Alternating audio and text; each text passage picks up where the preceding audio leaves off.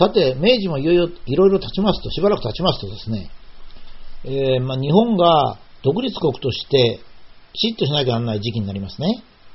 えー、中国も少しずつ、まあ、力をつけてくる。えー、ロシアはですね、えー、シベリアからずっと南下を始めまして、朝鮮半島を占領しようと。まあ、中国もですね、満州を全部取りまして、いよいよ南下に取り掛かります。もともとロシアっていうのは南に行きたいんですね。え、北の国ですから。え一回はトルコの方に行って国会ですね、クリミア戦争というのをやります。えー、トルコはもう本当にロシアが南下してくるのに本当に苦労したわけですね。トルコも非常に強い国で、オスマントルコという強い国がありまして、えー、戦うんですが、なかなかもう決着もつかないし、ロシアにいじめられると。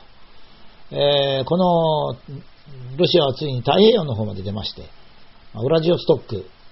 まあ、あの凍らない海をあの港を作りましたが、それでもダメなので、旅順まで来ますね。で旅順港を、まあ、ソ連、ロシアの軍港にするわけです。えー、そこで、まあ、日本とぶつかるわけですね。新興国日本とぶつかって、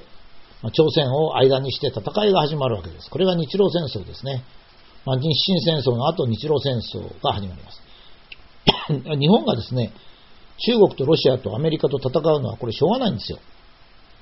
日本の周りはですね、中国とロシアとアメリカですから、その他の国ありませんからね。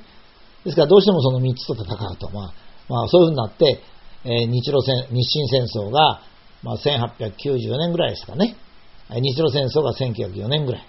それからアメリカとの戦争、太平洋戦争が、まあ、1940年と、まあ、3回してしまうんですけども、仕方ないところでしたね。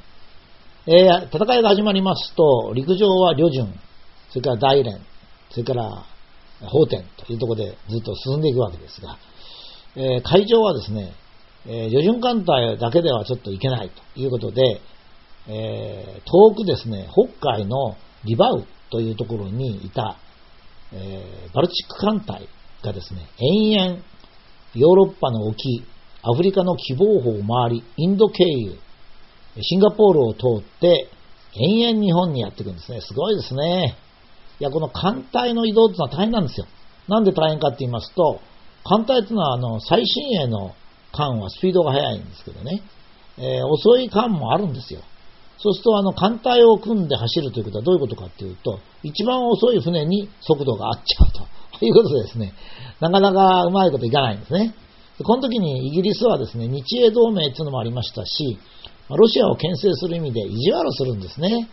ロシアの船がなんかどっかに寄港して石炭でも積んで、また休養でもしようやったら嫌だとかダメだとか言うんですね。当時イギリスのは7つの海を支配してましたから。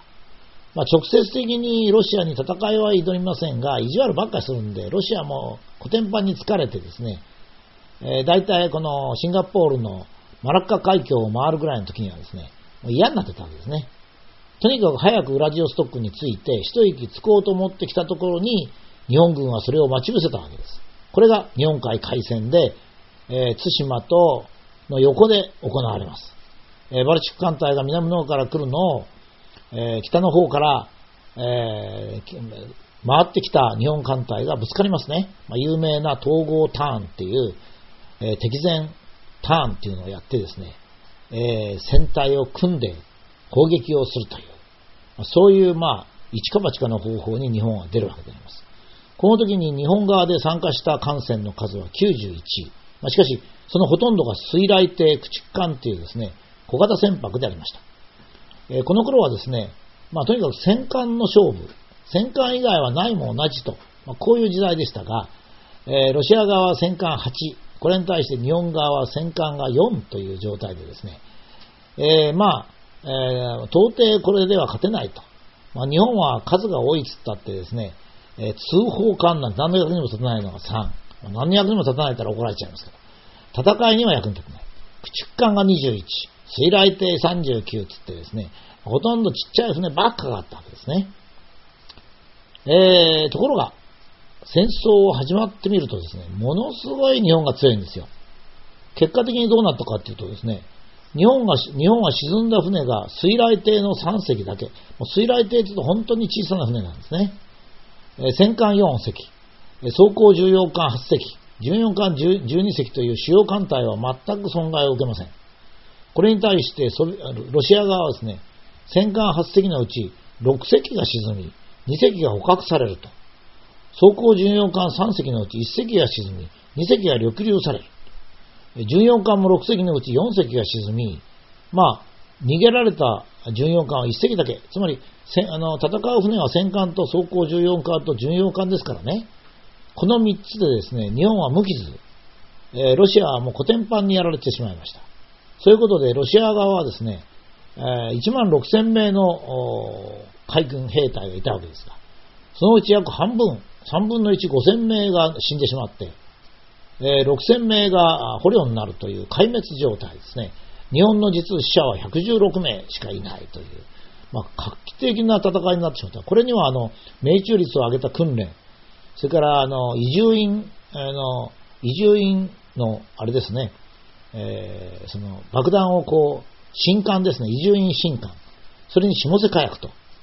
あの、ロシアはちょっと古い黒色火薬でしたからね。一回ドーンと押すと煙がボーボーと上がってですね、次の一発を撃つのに結構時間がかかるんですけど、下瀬火薬はその点じゃんじゃん撃てると。命